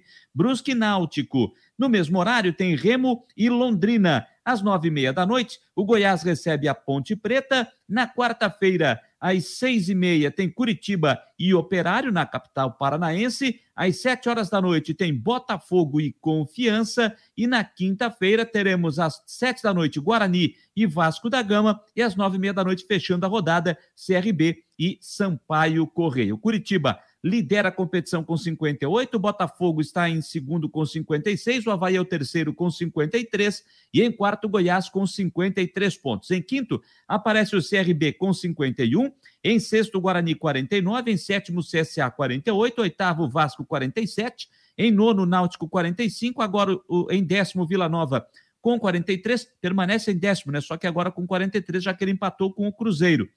Uh, o Remo é o 11 com 41, o Operário é o 12 com 41, o Sampaio Correia é o 13 com 40, o Cruzeiro é o 14 com 40, e ele começa a olhar de novo para o retrovisor começa a olhar de novo para o retrovisor, porque a zona do rebaixamento se aproxima, hein? 15 a Ponte Preta, 38, 16 Brusque, 35, 17 Londrina abrindo a zona do rebaixamento, 35. Se, por exemplo, Londrina vencer, Brusque vencer, e a Ponte Preta também vencer o seu jogo, a Ponte joga com quem mesmo? A Ponte joga com o Goiás. Se Ponte Preta, Brusque e Londrina vencerem os seus jogos, a Ponte Preta ultrapassa o Cruzeiro, Brusque e Londrina colam no Cruzeiro na zona do o Cruzeiro fica colado na zona do rebaixamento. Que coisa, hein, gente? É, a fase do Cruzeiro não tá fácil, hein? 17 confirmando, Londrina 35, 18 Vitória da Bahia 33, 19 Confiança 31 e o Brasil de Pelotas é o Lanterna com 23 pontos, a Série B do Campeonato Brasileiro de Futebol. Beleza? É, deixa eu dar mais uma passada aqui. É, o Hélio da Silva Júnior estava me explicando aqui, cadê? Deixa eu voltar aqui, que eu fiz aquele questionamento do olhinho, do emoji que ele colocou, né? Aí ele está explicando aqui, ó. Janeter, a carinha para mostrar que não existe favorito. Treinador do Marcelo Dias jogando a responsabilidade para cima do Figueira. Ah, agora eu entendi. Ah, agora eu entendi. Helio, obrigado, cara. Obrigado aí pela, pela, pela explicação aí. O Denver está perguntando se tem favor, se o jogo do Figueirense tem time. Se tem favorito? O jogo do Figueirense tem time para ser campeão? Tem, Denver. Já te disse isso algumas vezes, tá? Vira o disco aí, já. Faz outra pergunta aí outra vez, tá? Alô, Roberto Filisbino. Boa noite, você que está chegando aí. Mário Malagoli está dizendo que o Copete foi o divisor de águas no time do Havaí. O Jorge Ribeiro, a saída do Jean Kleber abriu um furo no meio-campo do Havaí no jogo contra o Operário. Também acho, concordo contigo, Jorge. Eu não teria tirado o Jean Kleber para a entrada do Serrato, que entrou muito mal no jogo. Mas o Claudinei deu a sua explicação. E a gente pode até levar em consideração essa explicação. Ele entendeu que o Jean Kleber já tinha cartão. E em um lance, ele recolheu, deixou de fazer uma falta, porque ele ficou com medo de tomar um segundo cartão amarelo e ser expulso. Então, o que o Claudinei fez? Ele botou o Serrato, tirou o Jean Kleber, porque ficou com medo de perder o jogador por cartão vermelho, por expulsão. Então, foi essa a explicação dada pelo Claudinei Oliveira. É o argumento né? E eu aceito, aceito o argumento do Claudinei Oliveira. Fechei o microfone para dar uma tossidinha aqui, viu? O Mário Malagoli está lembrando que o Renatinho, ex-Havaí, fez dois gols na vitória no Brasil de Pelotas, fez dos três, fez dois gols eh, na vitória sobre o Náutico. Vinícius, alô Vinícius Linhares, muito legal o programa, Jâniter, abraço, alô Vini, meu goleiro, meu jogador de basquete, meu jogador de vôlei, joga tudo, joga tudo e mais um pouco. Grande Vini, grande abraço, meu querido. O Hélio da Silva Júnior, parabéns pelo programa, Jâniter, obrigado, obrigado, cara. E o Mário Malagoli repete aqui, dizendo que o Havaí tem que ganhar, ganhar Brasil e Vitória em casa para poder dar uma respirada. É, assim, gente, é, é, como eu falei hoje no Marcou o Debate, tem que se contar com todas as possibilidades, tá? Com todas as possibilidades. Por exemplo, se o Havaí perder o jogo para o Brasil amanhã, se o Havaí perder o jogo para o Brasil amanhã e o CRB vencer o seu jogo, tá? E o CRB vencer o seu jogo uh, e o Goiás vencer a sua partida, o Havaí termina a rodada na quinta posição. O Havaí sai do G4. Por quê? O Goiás, é, vencendo o seu jogo, joga com a Ponte Preta, é isso, né? Joga com a Ponte Preta em casa tendência, pelo menos, é uma vitória do Goiás. O Goiás vai a 56. O CRB, que joga, que joga, deixa eu só é, ver com quem joga em casa na quinta-feira com o Sampaio Correia, e o CRB vencer o Sampaio, o, CR vai, o CRB vai a 54. Aí o Havaí, com 53, obviamente, cairia para a quinta colocação. Então veja só que o Havaí não pode nem pensar, nem pensar em tropeçar no jogo de amanhã, porque seus concorrentes diretos ali colados neles estão jogando, jogam em casa nesta rodada. Goiás e CRB. Então veja só a importância de uma vitória amanhã no jogo diante do Brasil lá na cidade de Pelotas. É, gente, vamos falar da Série A do Brasil. Rapaz, 10 e 8 já? Meu Deus, alô, seu Jâniter Decordes, 10 e 8 já. É, Vamos lá então, gente, falar de Série A do Campeonato Brasileiro. Terminou o jogo lá em Cuiabá e o Cuiabá venceu o Bragantino por 1 a 0 com gol de Rafael Gava aos 48 minutos do segundo tempo. Um para o Cuiabá, zero para o Bragantino. Jogo encerrado na Arena Pantanal. E lá em São Paulo segue jogo no primeiro tempo, começou às nove e meia. Corinthians e Chapecoense empatando por 0 a 0. Tivemos nessa rodada de número 29 da Série A Atlético Paranaense 0, Santos 1, Flamengo 1, Atlético Mineiro 0. Esse jogo foi no sábado. Tivemos ainda no sábado Juventude Bahia empatando em 0 a 0 e o América Mineiro derrotando o Fortaleza por 2 a 1. Ontem, Grêmio 1, Palmeiras 3, Ceará 1, Fluminense 0, São Paulo 1, Inter 0, Esporte 2, Atlético Goianiense 0. Bom, gente, eu já vou falar desses episódios aí lá de Porto Alegre ontem, aquelas cenas lamentáveis. O Atlético Mineiro permanece na liderança, obviamente, com 59 pontos, mas viu o Palmeiras dar uma encostada. Viu o Palmeiras dar uma encostada com 52. Tem sete pontos de diferença, mas o Atlético Mineiro tem um jogo a menos. Tem 28 contra 29 do Palmeiras. O Flamengo é o terceiro colocado, com 49 pontos e dois jogos a menos em relação ao Atlético Mineiro. O RB Bragantino, com a derrota de hoje, permanece na quarta colocação, com 49 pontos. O Fortaleza está em quinto com 48, o Corinthians com empate até agora vai indo a 42 na sexta posição. O Internacional é o sétimo com 41, o Fluminense oitavo 39, o América Mineiro 38 em nono, em décimo Cuiabá pulando né, para 38 pontos com a vitória de hoje. O Cuiabá tinha 35 pontos, ele deu um salto, hein? Foi lá de 14 para décimo lugar, foi a 38 pontos o Cuiabá. Em 11 está o Atlético Goianiense com 37, 12 São Paulo 37, 13 Ceará 36, 14 Santos 35, 15 Atlético Paranaense com 34, 16 Bahia 33 pontos. Na zona do rebaixamento, o Esporte Recife 30, 18º Juventude 30, 19º Grêmio 26 e a Chapecoense com esse empate, ah, com esse empate parcial tem 14 pontos na lanterna ah, do Campeonato Brasileiro de Futebol. Bom, gente, sobre essas questões envolvendo o que ocorreu ontem lá em Porto Alegre, sobre aquela confusão, os aqueles vândalos que invadiram o campo de jogo, para poder quebrar o VAR, fazer quebra-quebra, agredir fotógrafos, é, pessoal do staff, quebrar equipamentos dos fotógrafos, quebrar a cabine do VAR, fazer aquele quebra-quebra que fez ontem, uma invasão total, briga de. É, briga até com distanciamento, né? Porque torcedor do Palmeiras de um lado da grade, do Grêmio do outro, estava brigando no soquinho no outro. Então a gente falou aqui da importância de ter a volta do torcedor ao estádio. A gente quer ver de volta o torcedor de verdade o torcedor que vai para o estádio, aquele que vai lá para torcer, aquele que vai lá para vibrar, aquele que vai para sofrer, aquele que chora pelo seu time pelo resultado negativo. A gente quer ver esse tipo de torcedor. Aquele que não consegue dormir direito porque o time perdeu, porque sabe que vai ser zoado em, no, no serviço no outro dia, o que faz parte do futebol, é o legal, é o bacana do, do futebol. Esses são os torcedores que a gente quer ver de volta nos estádios, nesse período, longo período pós-pandemia. Não esses que a gente viu ontem, esses vândalos que fizeram esse quebra-quebra ontem lá na Arena do Grêmio. Não aqueles vândalos que invadiram o campo e vestiário na, na, na Arena da, da, na Arena Pernambuco, no, torcedores do Santa Cruz, na pré, na, na, na pré é, Copa do Nordeste, na pré-Copa do Nordeste porque o, Cruz, o Santa Cruz não classificou para a Copa do Nordeste. Aí os torcedores, torcedores não, vândalos, invadiram o campo, foram para fazer quebra-quebra no vestiário. Não aqueles vândalos do Paysandu na semana passada, que invadiram o campo enquanto o Paysandu estava tomando quatro, estava tomando 3 a 1 3 a 1 3 a 0 estava tomando 3 a 0 do Ituano, quando eles invadiram o campo. Ajudou muito, né? Ah, mas aí o Paysandu fez o primeiro, adiantou o quê? Tomou mais um, perdeu 4 a 1 Então, estes vândalos nós não queremos ver nos estádios. A gente quer ver esse torcedor de bem, aquele que vai para o estádio para ver o seu time, para comemorar, para festejar, para sofrer, enfim. E infelizmente a gente teve que ver essas cenas lamentáveis ontem na Arena em Porto Alegre. Por conta disso, por conta disso, lá no Rio Grande do Sul tem uma reunião na quarta-feira, porque tem Grenal, gente. Tem Grenal no sábado, às sete da noite, com o mando do Internacional, lá no Beira Rio. E isso vai acontecer certamente, né? Vai acontecer certamente.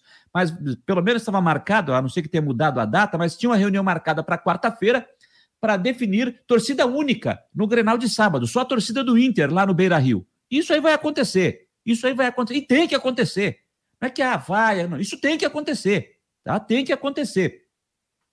E eu falava no Marcou Debate hoje da questão de ter é uma, o STJD tomar uma medida eh, drástica, rápida, é, com relação ao Grêmio nessa situação. E não demorou. E não demorou. Tá? Não demorou. Vou ler aqui, ó. A matéria já está no site do STJD, é, e eu vou ler aqui na partes do, que diz o texto aqui, tá? A Procuradoria do STJD do, do futebol denunciou o Grêmio por infrações cometidas por sua torcida na Arena após a partida contra o Palmeiras. O clube foi enquadrado no artigo 213 por não prevenir e reprimir invasão, desordens e lançamento de objetos, segurança da part... e segurança e além do artigo 211, por deixar de manter o estádio com infraestrutura necessária para garantir a segurança da partida. Destacando a gravidade dos fatos, a Procuradoria pede ainda liminar para que o Grêmio atue com portões fechados nos jogos como mandante e que o clube fique proibido da carga de ingressos nos jogos como visitante até o julgamento do processo no STJD.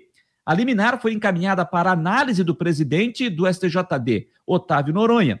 Citado na súmula, o lateral Rafinha também foi denunciado por ofensa. Ele acabou fora do jogo, não estava relacionado, mas proferiu uh, palavras ofensivas contra o trio de arbitragem. É, gente, então, aqui, ó, o que diz mais a nota? A partida entre Grêmio e Palmeiras, válida pela 29 rodada da Série A, foi marcada por confusão e violência, como eu já disse aqui.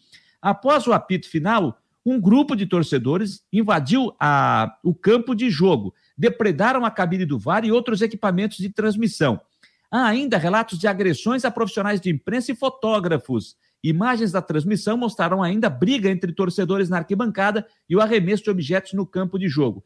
E hoje, até no site do Globo Esporte, também foram mostradas outras imagens de destes vândalos eh, do Grêmio, né, que fazem parte da torcida. Enfim, né, eles invadiram o estacionamento da Arena do Grêmio para fazer quebra-quebra no estacionamento ali no acesso eh, do estacionamento dos jogadores, que dá acesso ao vestiário do Grêmio. E alguns conseguiram sair um pouco antes desse fato, e outros, quando viram que estavam encurralados, não tinha para onde sair, voltaram para o vestiário e ficaram lá, até sua, o caso ser resolvido. A Brigada Militar teve que ir lá também para retirar esses vândalos que atiraram objetos contra os automóveis que estavam ali. Olha, gente, uma vergonheira, uma vergonheira. Lamentável o que aconteceu ontem e que, inclusive, virou notícia internacional. O Grêmio conseguiu virar notícia internacional. Estou fazendo uma ligação entre os nomes mesmo, tá? Grêmio e Inter. Olha o que, que esses vândalos promoveram, né? Então, gente, olha, é, é, é realmente lamentável. Lamentável, uma pena. Espero que esse caso agora seja resolvido, seja julgado o mais rápido possível e que seja dada essa liminar para que o Grêmio atue o restante do campeonato com portões fechados e sem liberação para a sua torcida, como quando o Grêmio jogar como visitante. Porque, gente, é impossível, né? É impossível a gente é, ver futebol dessa forma. É impossível. É impossível. Infelizmente, é triste a gente, numa segunda-feira, a gente tem que estar noticiando um fato lamentável como esse de ontem que aconteceu em Porto Alegre. O Mário Malagora diz o seguinte: esses uh, bandidos fizeram e vão fazer de novo. Tem que prender, fazer, pagar os prejuízos e não poder mais entrar nos estádios. Aí sim iria parar. Pois é, é isso que o Mário está dizendo. O que acontece? É, é, e bem lembrado pelo Mário, tá? As imagens estão todas aí. Todas aí. Rolando pela internet. É só você pegar as imagens da transmissão da TV Globo, do Premiere, tem as imagens claras de todas as pessoas envolvidas, fotos, as, a, a, os vídeos circulando pelas redes sociais. As imagens destes vândalos estão ali. É só identificar. Só não identifica se não quiser. Só não, não identifica se não quiser. E aí o que, é que vai acontecer?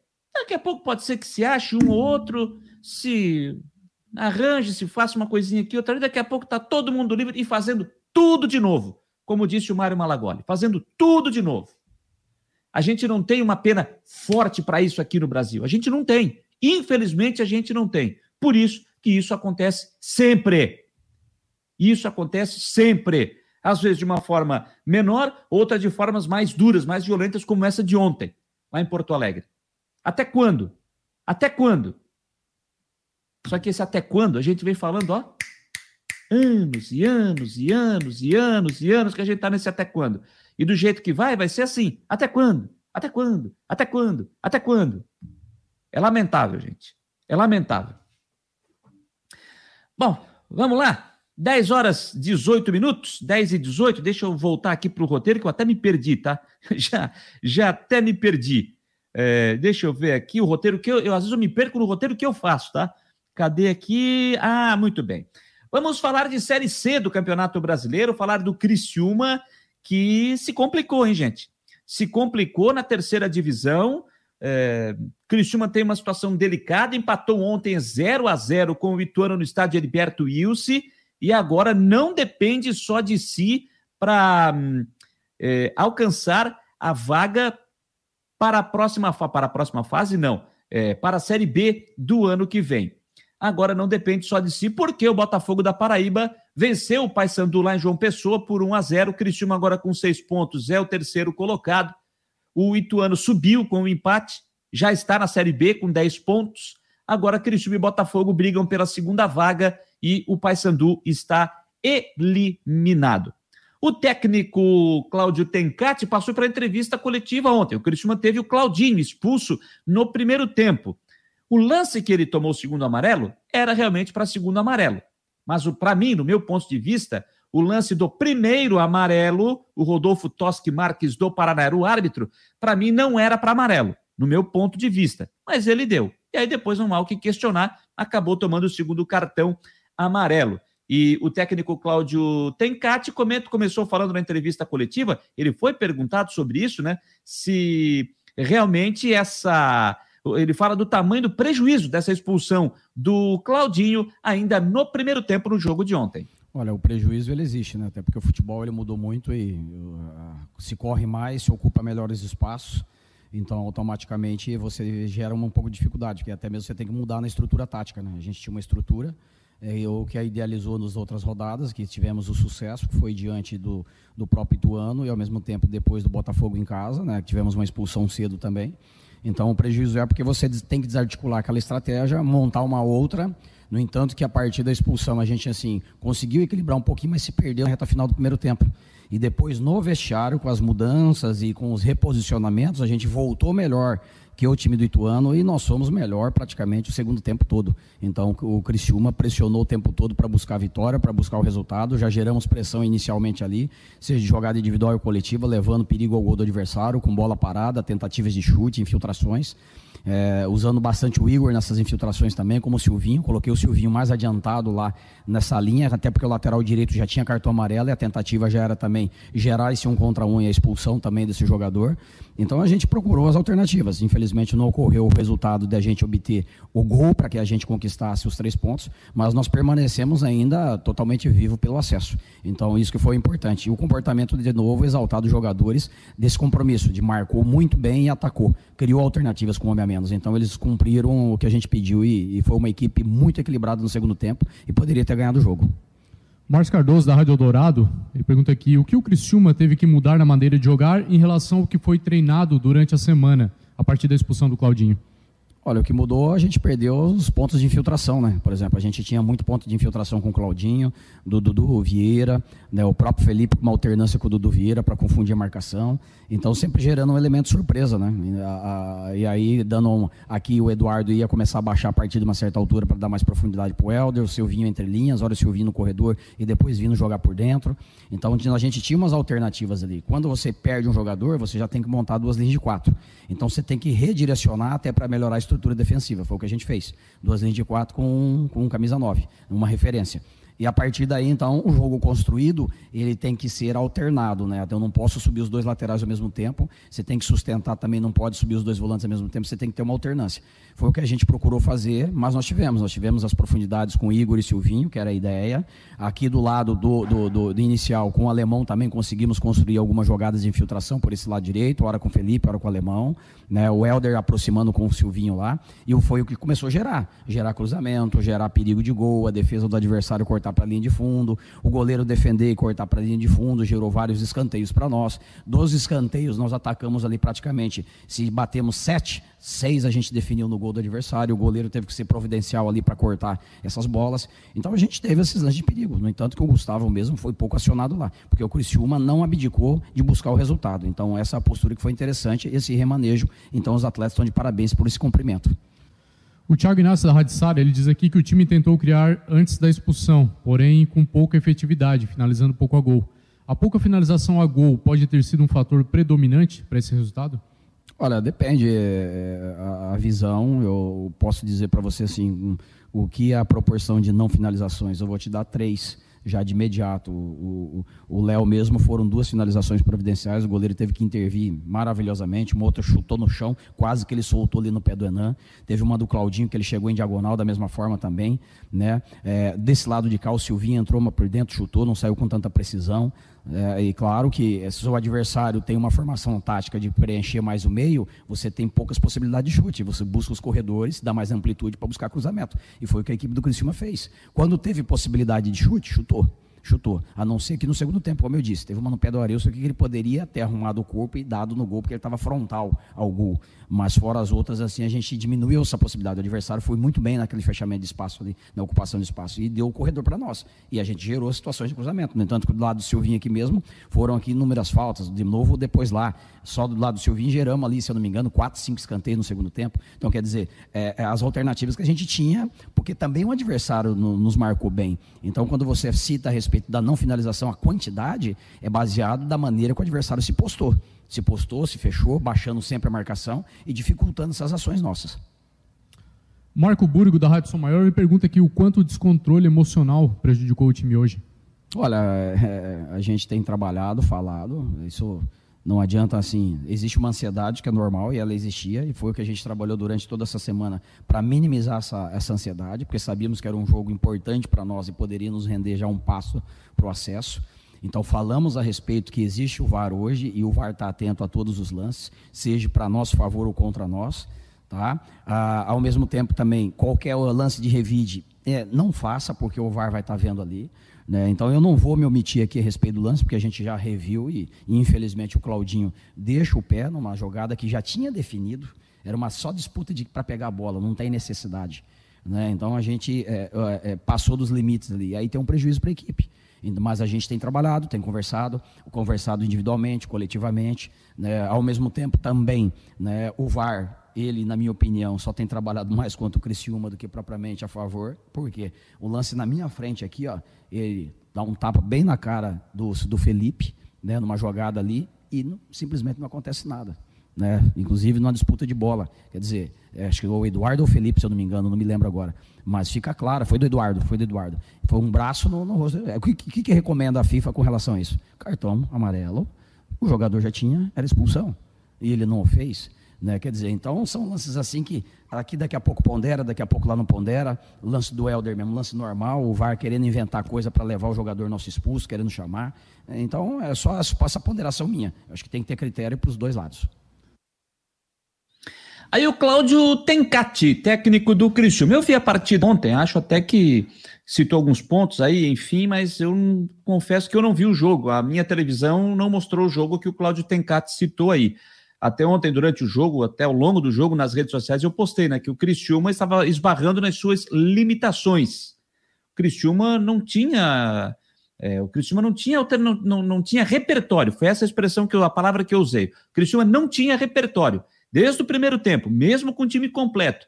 Pegava a bola, era bola no, quando tinha bola, era bola no Silvinho, esperava para ver o que, que ia dar. Se o Silvinho resolvesse em algum lance espetacular, para tentar fazer uma jogada individual e concluir a gol, ou meter essa bola no Silvinho para ele fazer um cruzamento para a área, mas o Cristiano não tem ninguém de 3 metros de altura na área e fica difícil. Ou pegar a bola e fazer lançamento procurando alguém grandalhão, algum grandalhão na área. Foi assim o Cristiano, e não, não no jogo de ontem, tá? O Cristiano tem sido assim nos jogos anteriores, inclusive ainda quando era o Paulo Baia ainda quando era o Paulo Baia. Então o Criciúma tem encontrado essa dificuldade, tem encontrado essa dificuldade. 0 a 0 e um público até muito bom ontem no estádio, dentro da, da capacidade liberada. Deixa eu até pegar aqui, que o Criciúma postou, mais de 6 mil torcedores, eu já vou chegar aqui. Uh, cadê? Vou, vou pegar aqui exatamente. Uh, o público de ontem do Heriberto Wilson, 6.577 torcedores para uma renda de 109.700 e 20 reais. E agora o Cristiúma vai para o seu último jogo da temporada. É isso mesmo, o Cristiúma vai para o seu último jogo da temporada. Vamos aqui uh, esclarecer a Série C. Vamos lá. É, só confirmando, né? Criciúma e Ituano empataram em 0 a 0 e o Botafogo venceu o Paysandu por 1 a 0. Classificação está assim: Ituano em primeiro no grupo C, já subiu 10 pontos e ainda está brigando por uma vaga na decisão da terceira divisão. Em segundo, o Botafogo da Paraíba com oito, o Criciúma está em terceiro com seis e o Paysandu já é eliminado com dois pontos ganhos. A última rodada acontece no sábado às 5 horas da tarde, com Paysandu e Criciúma lá em Belém, Ituano e Botafogo da Paraíba lá no interior de São Paulo, em Itu. É, se o Botafogo ganhar a partida do Ituano, acabou para o Criciúma. Acabou para o Criciúma. Aí ele pode vencer por 47 a 0, que não vai resolver absolutamente nada. Agora, a vitória do Botafogo por 1 a 0 só ontem, para cima do Paysandu, num todo não foi ruim para o Criciúma. Apesar de eu entender que o Criciúma precisa jogar mais futebol e fora de casa o Criciúma tem encontrado muita dificuldade. Mas no todo não foi ruim. Por quê? O Criciúma, o Paysandu está num desmanche lá, tá? O Paysandu está num desmanche, todo mundo pedindo para ir embora sem querer jogar a última rodada. Já teve gente que foi embora antes, entre eles o Rildo, por exemplo, já tinha pedido para sair. Então tem um monte de gente querendo ir embora já essa semana e nem atuar pela última rodada. Então o Paysandu que já está eliminado é, está sofrendo um desmanche daqueles. E o Criciúma tem que aproveitar. Então, o que, é que tem que acontecer? O Criciúma precisa vencer o Paysandu e o Botafogo não é, ganhar o Ituano. Se isso acontecer, se essa combinação der certo, o Criciúma fica com a segunda, a, com a segunda vaga do grupo C. Por quê? É, se o Botafogo empatar, por exemplo, com o Ituano, vai a nove pontos. Se o Criciúma vencer, vai a nove pontos. E aí, o que, que vai ocorrer aqui? Os dois times com nove pontos, o que vai decidir é o saldo de gols. Hoje, os dois times têm saldo um. Então, se o Criciúma vencer o jogo, se o Criciúma vencer o jogo e o Botafogo empatar, aí o Criciúma ultrapassa no saldo de gols, vai ficar com pelo menos um, né? Gol a mais. Vencer por 1 a 0 por exemplo, mas aí pode ser dois, três, enfim, né? Mas dependendo do que acontecer, o Criciúma vencendo e o Botafogo empatando fora de casa com o Ituano, o Criciúma sobe. Mas aí você pode estar pensando, ah, mas o Ituano já subiu, então já vão se acertar lá e tal. Gente, o Ituano quer ir para a final. O Mazola Júnior já deixou claro que o Ituano quer decidir a Série C do brasileiro. O principal objetivo ele já alcançou, que é o acesso. Agora ele quer fazer a final com o Tombense, lá da outra chave, que já subiu e já está na final. Então essa é a situação. Essa é a situação. essa é a conta do Criciúma, pura e simples. Ele precisa vencer e o Botafogo não pode ganhar do Ituano. E aí tem um outro porém, tem uma matéria que eu postei hoje no, no site lá do Marcou no Esporte, você pode chegar lá, marcounoesporte.com.br, que o Criciúma precisa quebrar um tabu porque nos jogos que o Criciúma, nas vezes que o Criciúma subiu, nos jogos decisivos, jogos de acesso, o Criciúma nunca conquistou um acesso fora de casa, sempre dentro do Heriberto Wilson. Então, o Criciúma, se subir lá em Belém, será a primeira vez que o Criciúma conquista um acesso fora de casa. Eu vou só relembrar aqui, está lá na matéria, ó. Em 2002, o Criciúma, no mata-mata da Série B, onde só dois subiam naquele ano, o Criciúma garantiu o acesso vencendo o Santa Cruz no Heriberto Wilson por 3 a 0 no jogo de volta. Na ida, o Criciúma tinha ganho por 1 a 0 lá no Arruda, gol do Juca. E aí depois o Criciúma foi para a final com o Fortaleza, né? Os dois já tinham subido. E aí o Criciúma foi campeão da Série B de 2002. Em 2006, quando o time subiu da Série C para a Série B, onde a última fase eram oito times e todos jogavam entre si em turno e retorno, o tricolor garantiu a vaga na 11 primeira rodada após o empate em 2 a 2 com o Barueri no Heriberto Wilson. Mais à frente, o Cristiano ficaria com o título da competição naquele 6 a 0 também no Heriberto Wilson, que ele fez no Vitória da Bahia, que acabou subindo apesar de ter tomado aquela sapatada de 6 a 0. Em 2010, quando outra vez o Cristiano subiu da C para B, a vaga foi conquistada também dentro do Heriberto Wilson no confronto com o Macaé. O Cristiano tinha perdido no Rio de Janeiro por 3 a 2 e venceu por 2 a 0 no Heriberto Wilson e subiu para a Série B, também no Majestoso. E no último acesso do Criciúma, que foi em 2012, da Série B para a Série A, a vaga veio na penúltima rodada, na 37 dentro do Heriberto Wilson, após o um empate com o Atlético Paranaense, e acabou fazendo a festa com a sua torcida. Ou seja, o Criciúma, para poder subir, vai ter que fazer o que não fez ainda na sua história, que é conquistar um acesso fora do estádio Heriberto Wilson. Apenas uma curiosidade, né? O que, que isso significa? Nada, mas é apenas uma curiosidade para o Criciúma. Gente, no outro grupo, no outro grupo, tivemos na penúltima rodada, no sábado, o Manaus perdendo em casa para o Tombense por 2 a 1 a vitória foi de virada e o Capa fez o gol de empate, tá? O Manaus vencia por 1 a 0 e o Capa, ele mesmo, emprestado ao Tombense, é, fez o gol de empate. Aí depois o Mineiro fez o segundo gol no final da partida, venceu por 2 a 1 e carimbou seu acesso para a Série B do ano que vem e mais, para a final porque ele não pode mais ser alcançado. No outro jogo da chave, de virada, o Ipiranga de Erechim venceu o Novo Horizontino por 3 a 2. A chave está assim: Tom Benz em primeiro com 10, já subiu e já está na final. Em segundo, Novo Horizontino com 6, terceiro Manaus com 6 e em quarto Ipiranga com 5 que entrou na briga. Entrou na briga. A última rodada vai ser no domingo às quatro da tarde com Novo Horizontino e Manaus, Tombense e Ipiranga de Erechim. É, amigo, então é o seguinte, como tem Novo Horizontino e Manaus, o que que para o Ipiranga é preciso acontecer? E pode acontecer, hein? Novo Horizontino e Manaus empatarem o jogo, indo a sete pontos, e o Ipiranga derrotar o Tombense. Aí ele vai a oito e sobe.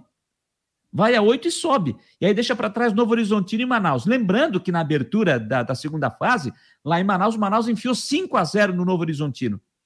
E agora o Novo Horizontino joga em casa com o Manaus também brigando por vaga.